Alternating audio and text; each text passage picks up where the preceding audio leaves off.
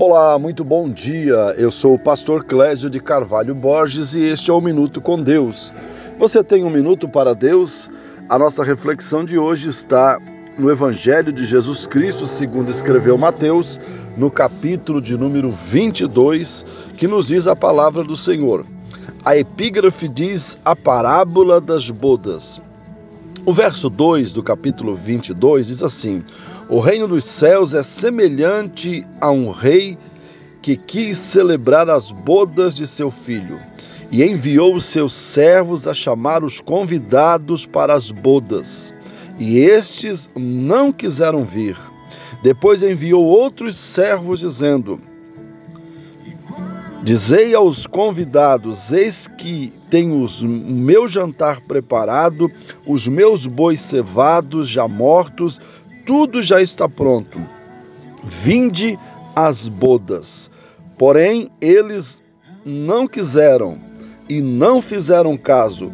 Foram um para o seu campo, outro para o seu negócio. Outros apoderaram-se dos servos, os ultrajaram e mataram.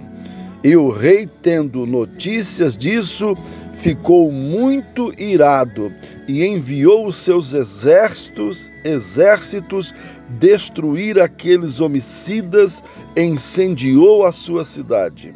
Então disse aos seus servos: As bodas, na verdade, estão preparadas, mas os convidados não são dignos. E depois as saídas dos caminhos e convidai para as bodas todos os que encontrardes. E os servos saíram pelos caminhos e ajuntaram todos quantos encontraram, tanto os maus como bons. E a festa nupcial ficou cheia de convidados. E o rei, entrando para ver os convidados, viu ali um homem que não estava trajado com as vestes nupciais.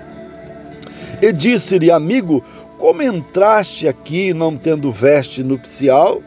E ele emudeceu.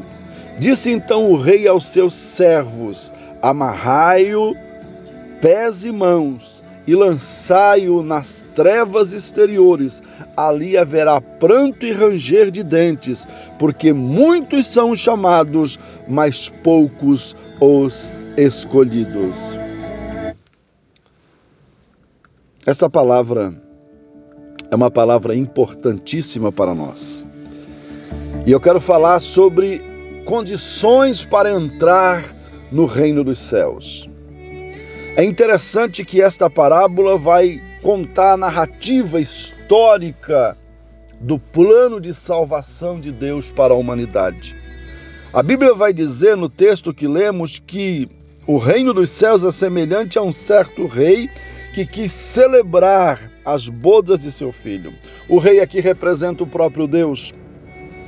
O seu filho aqui representa, obviamente, o Senhor Jesus, que foi enviado para nos salvar da maldição do pecado. Os primeiros servos enviados aqui são os profetas do Antigo Testamento, que foram enviados à nação de Israel. E eles rejeitaram a salvação. Muitos profetas foram mortos. Jesus lamenta sobre Jerusalém e lamenta porque Jerusalém mata os profetas que a ela foram enviados. Então, os primeiros servos aqui representam os profetas. Israel rejeita a mensagem da cruz. Depois, o rei envia outros servos, os apóstolos, para pregar para a nação de Israel novamente. E a nação de Israel outra vez rejeita a mensagem da cruz de modo que alguns apóstolos foram mortos, martirizados. E daí diz que o rei ele se ira e manda o seu grande exército para destruir aquela cidade. Isso fala da invasão de Jerusalém nos anos 70 depois de Cristo, quando o general Tito, o general romano, invade Jerusalém, destrói o templo, destrói a cidade e até hoje o templo não foi reconstruído. Mas essa mensagem é muito interessante porque agora o rei diz assim para os servos, a igreja: vão pelos caminhos, pelos atalhos, pelos valados e achem todos, todos quantos vierem. Agora a salvação não é para um grupo específico, não é para uma nação escolhida, mas é para todos quantos aceitarem a mensagem e quiserem participar das bodas. Diz que eles saem pelos caminhos, acham bons e maus e enche-se a festa de convidado.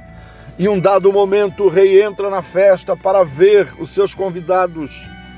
E tem um homem ali que não está vestido com veste nupcial. A veste nupcial era algo importantíssimo na festa. Pela grandiosidade da festa, teria que usar vestes nupciais. É interessante que quando aquele homem ele está na festa sem veste nupcial, simbolizava que ele não queria participar da alegria dos noivos. Ele estava indiferente toda aquela manifestação que estava ali. Ele estava no meio dos convidados, porém não queria tomar parte do que estava acontecendo. Era um sinal de rebeldia. Quando um convidado ele era chamado para uma festa, ele recebia dois convites. O primeiro era para confirmar a sua presença, o segundo para dizer que já estava tudo pronto, ele poderia ir à festa, porque a festa nos tempos de Jesus duravam sete dias. E quando você chegava na festa, você despia-se das suas roupas e vestia uma veste nupcial dada pelo anfitrião da festa. E alguém entrou naquele lugar sem veste nupcial.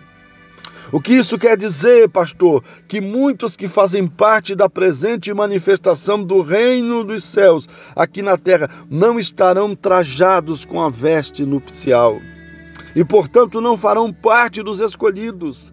As vestes nupciais simbolizam a condição de se estar preparado e ter a verdadeira certeza e fé na graça de Jesus Cristo, no favor de Deus através da cruz do Calvário.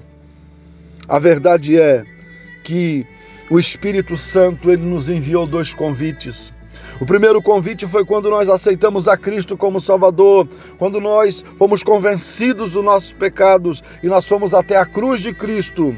E o segundo convite é mandado todos os dias, ele vem dos céus para nós, através do Espírito Santo, dizendo: estejais preparados, porque lá em cima tudo já está pronto, tudo já está preparado. E o que eu quero te dizer é que esse texto encerra dizendo assim: porque muitos são chamados, mas poucos os escolhidos. O mundo inteiro é chamado à salvação.